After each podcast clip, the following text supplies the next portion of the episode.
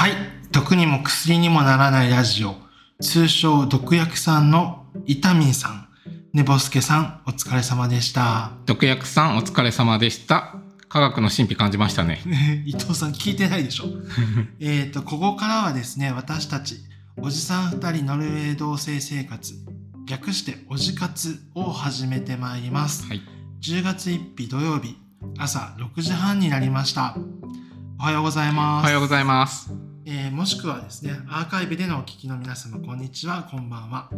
おじさん二人ノルウェー同棲生活のヤマピーです。伊藤です。このポッドキャストは、ノルウェー在住の40代ゲイカップルのおじさん二人が、たわいもないノルウェー生活の記録として、思ったことを気分で話すチャンネルです。また、このチャンネルは LGBTQ の内容を含みますのでご容赦ください。Twitter、YouTube もやっておりますので、ぜひ合わせてご覧くださいね。え、Twitter と YouTube の調べ方ってどうすればいいんでしたっけ？えっと、おじさん二人ノルウェー同棲生活、もしくは略しておじ活って呼んでるんですけど、おじ活で計算してもらうのがいいのかなと思ってます。そうだね。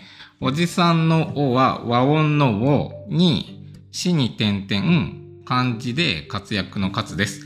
あとツイッターとかでは勝手におじ活とさっき言った通りおじ活と略してますのでなんかまあクレームとか何かまああのクレーム？クレームとかがあれば「ハッシュタグおじ活」でつぶやいてください。ちょっと待ってク、クレームだけってやばくないですか？いやありえるっしょ。いやありえんのかな？まあちょっとね、クレームじゃなくて、はい。あの、応援メッセージとかもらえるようにね、はい。あの気をつけてやっていきますからね。はい。何を気をつける？まあじゃあ普段通り、はいやっていきましょう。ましょええはいまず、ノルウェーについて話していきますか。う。いやいやダメでしょう。今回のテーマまずこれ言わないと怒られるらしいよ。え、嘘。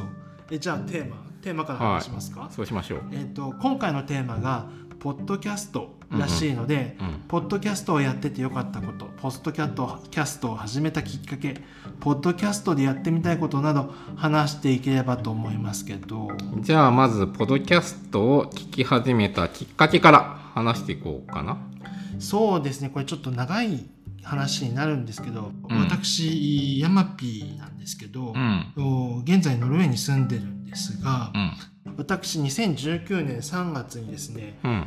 まあ、会社の命令っていうか転勤でうん。東京からノルウェーにやってきまして、うん。でノルウェーってうん。まあ当たり前ですけど日本語のメディアってほとんど限られてるんですようん。であのテレビもないしラジオも聞けないし、うん。えーえ、ラジオは聞け？ラジオ聞けないのよ聞けないんだ。そうあのラジコとかでもね契約してみたんだけど、うん。結局範囲外ってことで聞けなくってうん。うん。で何かないかなと思ってまあ身近なのがもう YouTube とポッドキャストだけうん。うん。だったのねで、YouTube を最初は聞いてたんだけどうん。ほらあのノルウェーの田舎に引っ越してきたから、うん。結構もう車が生活必需品になっててうん。車でいろいろ移動することが多いじゃない、うん。うん。だからせっかくのね動画が見れないわけうん。うん。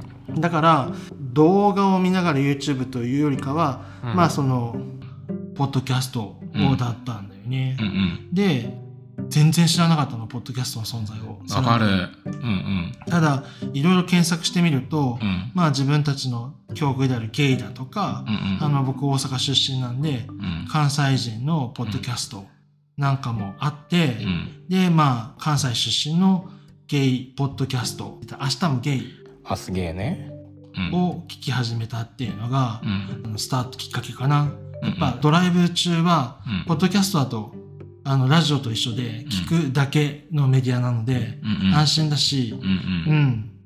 うん伊藤さんは？あ、伊藤は、まず、私も話長くなっていいですかっていうところなんですけど、ヤマピーさんと、まあ、付き合って、うんで、ヤマピーさん、ノルウェーに来ますわって感じで行って、うんで、僕は普通に日本で仕事をし、新潟で仕事をしてたのね。うん。で、まあ、仕事を毎日10、もう20年近く働いてて、うん。でまあ仕事は楽しかったしまあ辞めるつもりもなかったんだけれどなんかこう日常を得るなんか知識だったりとかなんか自分を豊かにさせてくれることについて考えたのね。で、その仕事と、まあ、ヤマピーさんどっちにしようかなってちょっと両天秤にかけたの。うん。でかけた時うに、ん。なんか僕を豊かにしてくれるのはヤマピーさんかなと思ってじゃあまあ会社辞めちゃおうと思ってまあそんなになんかまあ同性愛者として生まれてきたところもあってまあいっかと思ってで辞めて普通にノルウェーに来てももし日本に帰りますわってなっても、まあ、また働けば一緒みたいなところもあって意外とうん。楽観主義者だから、うん。まあいいかなと思って。でそのままヤマピーさんと一緒に同棲を始めたっていうのがきっかけ。でちょうど、えー9月になって、え1年経ちました。ああおめでとうございます。はい。おめでたいなのかな、まあ で一応その1年間ぐらい生活してやる間とかも車でいろんなところにね、まあ、ノルウェー内とかもそうだけれど空港にだったりとかオスロだったりとか移動する時にうん。ポッドキャストを一緒に聞いてて僕もそんなに全然興味なかったんだけれど、うん。あ面白いかもと思って、うん。車の中だとさあのやっぱそれに集中しちゃうじゃん。面白かったりすると、うんうんその車にの何？スピーカーに突っ込んだりするのよ。それないだろうとか。そういうのやってたりして彼が聞いてるポッドキャストに対して興味が湧いてきて、うんまあせっかくだから2人でね、まあ、カップルだしカップルポッドキャストみたいなのができたら続くかなと思ってやったっていうような流れかな。でうんなんか2人でやっぱ共同作業ができるのっていいことだろうなって思って、うん。まあこうご飯作ったりとか日常一緒に生活することって多いけれど、うん。なんかさらにもう一個ポッドキャストを通じて互いを知るきっかけっていうのがつかめたのが、つかめるかもと思った、まあつかめたなって思ったのもあって、うん。やろうかなと思ってやったっていうのがうん。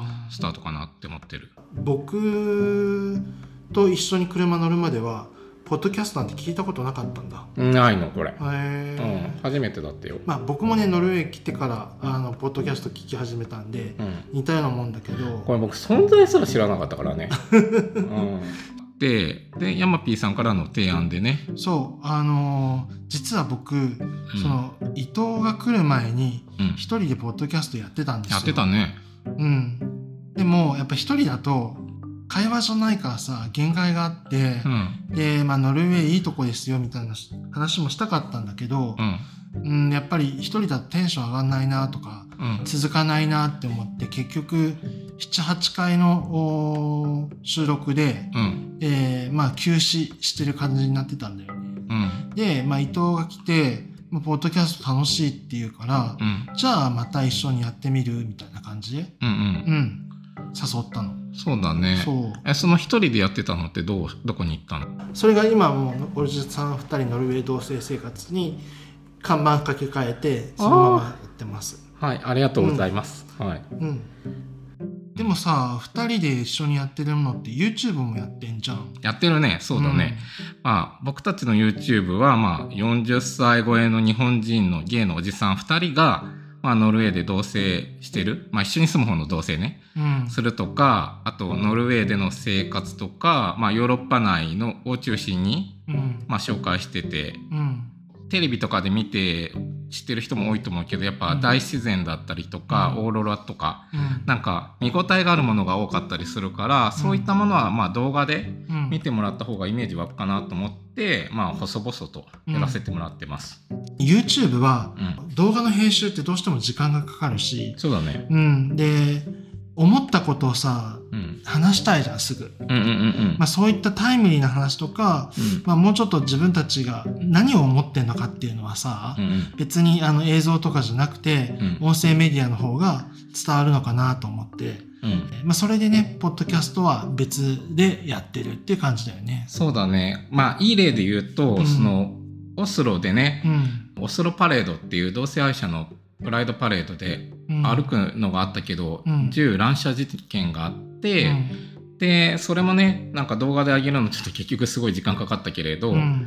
あのヤマピーさんの方がすぐポッドキャストに撮ろうっていう話になって、うん。結構その状況だったりっていうのを伝えさせていただいたっていうのがあったね。そうだよね、うん。そのなんか事件とか、うん。やっぱりそのタイムリーに伝えるのってまあニュース番組じゃないから、まあね。あれなんだけど、うん。あの、何を思ったかっていうのはさ、うなかなか、あの、思い返して伝えるっていうよりかは、ん。その場で、ね。で話したいと確ころもあるので、かに。あの、そういうタイムリーな話とか、うん。うん。もうちょっとね、その映像に見せるというよりかは自分たちの思いをうん音声メディアで伝えるっていう方向に注力しているということなんで、まあ、ポッドキャストも一緒に併用してやってるって感じだよね。そうだね。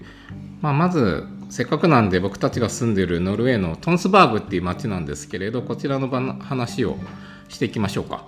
おノルウェーの首都オスロうん。からあー80キロ90キロぐらい離れたところにあります。うんうん車で1時間半ぐらいうん。のところなんだけど、うん。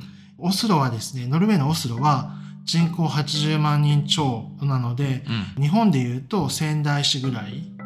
なのに対して、うんあの僕たちが住むトンズバーグというのはうん。3万人強うん。の非常に小さい町です。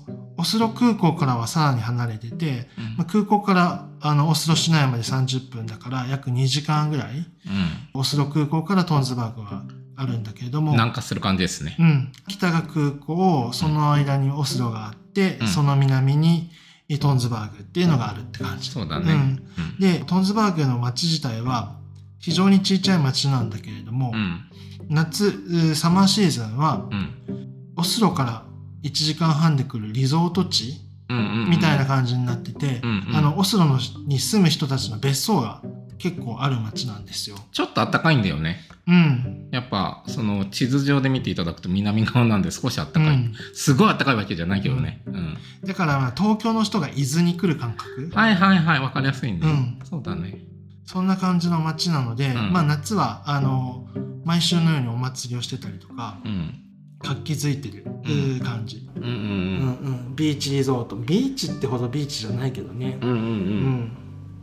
そうね。でも我が家の前は海になってるからね。そう、あの、海沿いで、えっ、と、結構ね、あの、ヨットとか持ってる人も多くって、うん。ずっと夏場はヨットが止まってます。そういえばさ、この間なんかヨットレースやってたよね。やってた。とかやってたりとか、あと観光で言えばトンスバーグ要塞っていうのがあるから、うん。それが一応昔の古都うん、トズバーグ要塞は、あの、まあ町を守るための要塞なのね。うん。高台にあって、ん。だからそこからあのよそ者が攻撃してきた時にうん。守るためのものではあるんだけど、うんうん。うんうんうん。えっ、とトンズバーグ自体はえっ、とノルウェーでうん。一番古い都市って言われてる、あそうそうそだから都でもなんでもないんだけど、ん。一応タウンじゃなくてシティよっていう。う一番古いそうね。シティなのね。そう。そうね。そう。だから歴史がある町ではあるんだけど。でもなんか結構いろんなものは栄えてたりとか見どころはいっぱいだったりとかあと自然がいっぱいだったりするから。まあノルウェーは特にどこでもそうなんだけど、うん。うん、オスロと違って山もあり、そう。うん、海もあり、そういいところ多いよね、うん。あじ実際その住んでノルウェーに住んでどうです？うん、やっぱり東京の生活とは全然違うので、うん、まあ、まあポッドキャストでもそこを伝えたいところではあるんだけど、うんうん。僕は、まあ、大阪出身で、うん。まあ、職ずっと東京で働いてた、まあ、シンガポールで働いてたこともあるけど、うん。そういったあの結構街中で働いてたり街中に住んでる、えーずっと生活を送ってきたんですよ。うんうんうん。なので歩いてコンビニがあるだとか、うんうんうん。まあそういう便利なうんうん。生活に慣れちゃってたんで、うん。まあ、そういった意味ではうん。ちょっと不便なところはあるけれども、うんうん。まあ、その不便さとは変わって、うん。まあ、広々としていたりとか、うん。自然が近かったりとか、うんうん。まあほとんど人に会わないっていうのがすごい東京と違うところだったりとかう、んギャップを伝えたいのはもちろん日本だとさ、うん。東京だけじゃなくてもちろんそのカントリーサイドうん。に住んでる人もうん。似たような経験はしてるのかもしれないけど、うんうん。僕としてはやっぱりそんなにカントリーサイドを住むの初めてだったので、うんうんうん。まあその苦労だとかいいところとかをどっちもお伝えできたらななんて思ってますけど、そうだね、うん。まあそこら辺はぜひポッドキャスト聞いてもらってあなんとなくこういうところなのかなってイメージ広げてもらうのはいいのかなって思うけどね。うん。うん。え伊藤さんはどう？ノルウェーに住んで。すごい快適。1年経つけどうん。うん。やっぱあのー空気美味しいしって空気の味が分かんのかって話になるけど、やっぱなんだろう。こう人もあんまいっぱいではなくって、うん。こうゆっくりとした時間が流れてて、うん。でやっぱ夏のシーズンとかは日が長いじゃん。うんで冬は逆にちょっと短いんだけどこう夏のシーズンとかは一日がすごい長いから朝うん。4時とかでも明るいし、明るい。夜とか何夜の10時とかでまで明るいじゃん？だからなんか一日がすごい長くて贅沢だなって思う、うんうんうん。で冬は冬でねまたね見れる景色がね変わってくるから、うん一面雪景色だったりとか氷で覆われた世界だったりとか、っていうのがあったりとかそのディズニー映画でさ「うん。アナと雪の女王」の舞台がノルウェーなのよ。だからそういう世界を知ってる人はぜひ来てもらうとわあのあれを見てもらうとむしろイメージが湧きやすいかもなっていうところかもあね。確かにね「アナ雪」はノルウェーが舞台だもんね、そう。ちょっとねノルウェーのこっちら側じゃなくて北側の方なんだけど。うんうんうん。うん。そうだね。そうねちなみにあの自分たちでノルウェーのいいなと思ったところをですねうん。ノルウェーいいところ100選ということで、うん。まああのポッドキャスト内の番組としてですねうん。紹介してるんだよね。そうだね。まあ、例えば、その食事とかだったら、サーモンとかヨーグルトとか、ブラウンチーズとかの話をしてて、ブラウンチーズって、ヤギのうん。チーズ？そうね。ヤギの父のチチーズみたいなやつの話とかしてて、あの、甘くて美味しいんだよね。そうちょっとデザート的なチーズなそう。うん。まあそういったものとか、あとさっきのまあ自然関係だったらフィヨルドだったりとか、うん。生活で面白いところだとやっぱりキャンプとかサウナ、うん。こう北欧ならではっていうものが見えるようなものを話してたりとかうん。あとこう、まあ、我々こう LGBT っていうところもあってそのノルウェーは同性結婚ができるっていうこともあるので、どうすまあ、我々もした同性結婚同性婚の話もしてたりするので、まあ、参考になればいいかなと思って話してたりしますね。ね、僕たち夢はノルウェーの観光大使になることなので本当ですよ。ぜひあのノルウェーっていいなって思ってもらえるような、ね、うんお話をしていきたいなと思ってるのでそれもお楽しみにしていただければなと思ってます。はい。うん、じゃあ次にですね、うんうん。タイトルの「同性生活」うんうんにスポットライトを当てていきたいんだけど、うんうん。まあノルウェーと次同性生活。うん。で、えっと、僕はですねノルウェーに会社あの転勤ということでですね、うんうん。来たんでうん。実は就労ビザあるんですよ。うん、で僕はうん。逆に、あの婚約ビザうん、みたいなのがノルウェーはあるので、まあ同性、男と男であっても同性ビザが出たのでうん、で婚約ビザね。ごめんなさい。ね。婚約ビザが出たので、うん。婚約ビザでノルウェーに入ってでうん。その後まあ結婚って進んでいくんですけれど、うん。これがね結婚式の話ちょっとしていい？ああでもさその本当はうん。ノルウェー、あの観光ビザで来れるんですよ。うんうんそうだね、ん。ただ伊藤が来た時はちょうどコロナで観光シャットアウトしたから、うん。観光ビザでは普通に来れなくって、うん。でヤマピーは伊藤と結婚しますっていう約束をしてますっていう証明書みたいなのを書いて婚約ビザできたんだよね。そう。うん。で観光ビザだと3ヶ月で婚約ビザだと6ヶ月間の有効期限でっていうところで、うん。まあ、その間に結婚を、まあ、結婚式を挙げるっていうところになるんだけれど、うん。その結婚式に関しては結構時間が我々の場合はかかって、うん、ノルウェーの場合は承認、あの承認はい、うん承認が必要になってくるのね。その2人の同意だけで、日本の場合だとあの書面に結婚しますよっていう書面を市役所に出して終わりなんだけど。姻届だけだよね。そう。うん、なんだけど、ノルウェーは他第三者、そう、なんか承認っていうと、なんだろう、えっと、英語だとスポンサーあ、って言。ったり、うんウィットネスって言ったりする感じだけど、うんうんが必要で、うん。で、ヤマピーさんもまだ会社ではカミングアウトしてなくってっていうところで、どうしようかなっていうところで、いろいろ考えてたところに、まあ、たまたまその、スーパーの張り紙に、トンスバーグプライド、プライプライドってわかるかなみんな。あの、LGBT のの権利を訴える、まあ、そういったアクティビティっていうかイベント？とか、うん。そう、一緒に歩いたりとかっていうやつなんだけど、そのボランティアしませんか？みたいなうん。チラシがあったから、それに何も考えず、え、やりたいんだけどと思って、ヤマピーさんに相談していいんじゃないっていうところで、うん。メールで連絡したらすぐ連絡が来て、じゃあ、来週の土曜日にミーティングやるんで来てくださいみたいな感じで。で、うん。話し合いで普通に参加してた途中で、うん。あ、そうだ、結婚式の承認が必要だって思って、その、ボランティアのリーダーに、その、承認になってくれないって相談したら、あ、いいよ、え、いいの私で、みたいな感じで、で、そのリーダーと副リーダーがレズビアンのカップルなんだけれど、うん。その二人で、あの、承認二人になっていいのっていう話だったから、ぜひぜひって言って、お願いして、で、結婚式も来てもらってっていう。そうだね、そう。うん。泣いたわ、みたいな感じなんですけど、まあ、これもね、あの、ポッドキャストで実は長々と話してるので、ぜひ、ぜひ聞いていただきたいそう、時間があれば 聞いていただければと思います。うんそのボランティアの話とかもしてるんで、うんちょっと長丁場だと思うんですけど、一連のストーリーとして聞いていただければと思ってます。はいはい伊藤さん次行きましょうかあ、そうね。はい。うんポッドキャストのいいところって伊はい藤さんどう思います？はい。これ、あの、ポッドキャストの、まあ、今回の運営側の方、ポポトフさんも言ってたんですけど、うん。まあ、ポッドキャストのいいところはいつでも聞ける、後から聞ける、自分のタイミングでも聞ける、早送りでも聞ける、聞く人の自由を尊重するのがポッドキャストって言ってたのね。うん。で、うちらの場合はあとどこでも聞ける。これかなって思ってて、うん。ノルウェーであろうと日本であろうとどこでいてもあごめんなさい。どこにいても聞けるっていうのがいいことかなって思ってる。そうだよね、うん。やっぱりラジオとかあのテレビとか結構版権があの規制メディアだと厳しいのに対してうん。まあポッドキャストはそのあたりは世界中どこでもうん。聞けるようになっているので、うん。日本のポッドキャストをこんなに身近に聞かせてもらえるのはありがたいなぁなんて思ってますけど。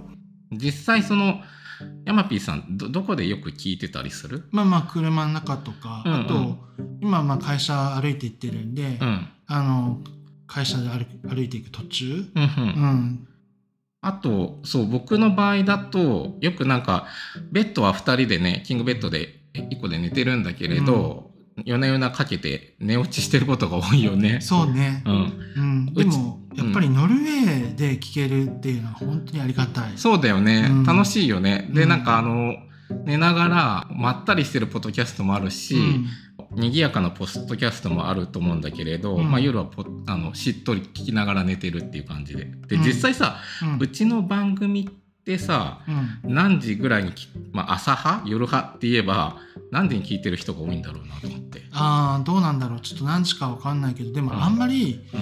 夜聞いてると意外と悩ましい話とかもするから。あのーそうね。ん寝れなくなっちゃ困るからうん。まあ昼間とか、うん。あのー朝方に聞いてもらった方がうん。いいのかななんて思ってますけど。そうだね、うん。まあ僕たちの番組結構 朝リスナーの人からこの間言われたことに朝の方に聞いてますって言われたから多分朝派が多いんだろうなって思ってるけどね。はい。じゃあさ、うん。次になんかポッドキャストやっててよかったことって何かある、うん。僕の場合は、うん。やっぱりそのやって初めて気づいたんだけど、うん。なんかこんなただただ2人の会話を流してるだけなのにうんうん。応援してくれるリスナーがやっぱいて、うんうん。ツイッターとかでもすごい声かけてもらえるようになったのがすごい嬉しくって、ありがたいようね。ん。うん。でお便りももらえたりとか、うん。うん。コメントだったり DM とかもあるからね、うん。そういうのもなんか面白くて。やっぱノルウェーと日本日本はこうですよとかって言ってくれるのもあったりするから、で逆にノルウェーのこういうのどうなんですかって質問もあったりとかするから、うんまあ、そういったところでちょっとうまくつながりが持ててるのはありがたい話かなって。う、ん自分があのリスナーだった時は何気に書いてたお便りが、うんこんなにいいポッドキャスターになってうんもらえるってことが嬉しいんだなって思って。うん、ツイッターのさ DM だったりとかさ、あのリツイートとかさ、面白いとか書いてもらえると、うん。すごいなんかよしまた頑張ろうって思うよね。そう。面白いって書いてもらえると頑張りますんで、はいよろしくお願いします。そうだね。うん、あ僕は、うん。そうだね。同じ目線でポッドキャスターにあと出会えたりすることかなっていう。あーうん。ね、うん、リスナーとしてずっと聞いてた憧れのポッドキャスターとかにも出会えたっていうのがね、やっぱり。そうね、うん実は夏う帰国した時にうん。僕ら二人でいつも聞いてたうん。車の中で聞いてた「明日もゲイ」の方々とお会いできたんだよね、そうだね。ラジオのリスナーと配信者とは違って、うん。もっとおポッドキャスターとうんリスナーとの距離が近いし、うん。でなんか上下関係とかもなくて、うん。あのすごい横のつながりだからうん。さらにいいろんなポッドキャスターさんともうん。横でつながれてリスナーとも横でつながれてっていう感じですごくうーボーダーレスだなっていうふうに感じた。う。うんんであといろんな他のゲイポの方にも会ってコラボさせてもらったうん。りしたし、うん。ゲイポって聞いてる人なんだかわかんないよね。はい、説明します。はい。はい。ゲイポッドキャストの意味です。そのまま。まあなんなんだろう、まあ、ゲイポって自分たちのことをゲイポって言ってるから、まあ、ゲイがやってるポッドキャストだったりゲイのためのポッドキャストだったりゲイの話をするポッドキャストだったりっていう、まあ、いろんな意味もあるのかなとは思ってるけど、うん。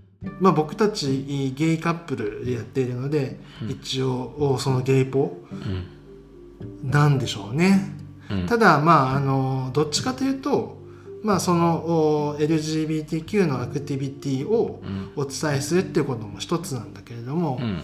できればノルウェーのうん。話とかうん。北欧のライフスタイルとか、ね。ちょっとずつ紹介できたらいいななんてうん。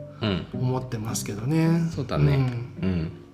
今回も、あのー調べると10何番組、10番組、11番組ぐらい、あのーゲイポから出てて、で、実際10月1日我々が一番手で、あのーゲイポスタート切るので、うまくスタートダッシュ切って、後のゲイポに助けをつないでいけたらいいかなって思ってます。確かにはいグダグダにならないように頑張りましょう。お願いします。は。はいい。であの先ほど申し上げたゲイ明日もゲイさんはい。実はノルウェーにも来ていただいてるんでそうだね。うん。こちらは YouTube にも残しているので、そちらもぜひご覧いただければと思ってます。はい。わら。はい。あの、ぜひ YouTube でも検索してみてください。はい明日もゲイさんとコラボさせていただいてます。はい。じゃあ最後に、ポッドキャストでこれからやってみたいことってある？そうだね。僕はいろんなリスナーとか、ポッドキャスターの人とこれからもつながっていきたいかな。うんまあ、いろんな意見がとかさ、考え方が聞けるのってやっぱポッドキャストのいいところうんって思ってるんだけどね。あまあ、うんヤマピーさんどう？僕はですね、ちょっと硬いこと言っちゃうんですけど、はいまあ、LGBTQ の人って、うん。やっぱりそれぞれひ個々人で目覚めたタイミングとかも違うしうん、うん。あの育ってきた環境も違う。まあ、LGBTQ に限らず違うんだけど、うんうんうん。まああのだからあの同性婚一つにしてもですねさ同じ LGBTQ の中でも賛成してる人もいれば反対してる人もいるんで、うんうん。まあ、そんないろんな人の話をですね聞いて発信していきたいな座談会みたいなのをやってあのいろんな LGBTQ がいるんだよっていうのを伝えていきたいななんて思ってますけど。座談会ってそれって意見交換会みたいなもの、まあ、いつかやってみたいかなと思うけど。そうなんか面白そうでしょ？そうだね。まあそれってまあ LGBTQ+ プラスに限ることもないしそうなるといろんな人の意見が聞けたりとか交換できたりしてなんか新しい発想とか新しい考えとかがあるだろうしまあそうそういう新鮮なアイデアとかどんどん生まれるようなポッドキャストになったらいつかはいいかなって思うかな。うんそうだね。まあなんか夢は広がるんだけどうん。残念ながらはい。時間がもうないということで、まさかの？はい。そう1回ずつ、まあ、着実に配信していきましょう。はい。それ大事。そうしましょう。はい、えーそろそろお時間ですここまでお聞きくださりどうもありがとうございますありがとうございます。この後はリサイズ FM さんにつないでいきます本山さん出口さんよろしくお願いしますよろしくお願いします。引き続きポッドキャストリレーをお楽しみくださいおじさん2人ノルウェー同棲生活略しておじかつの山 P でしたハッシュタグおじかつの伊藤でした。それではバイバーイ。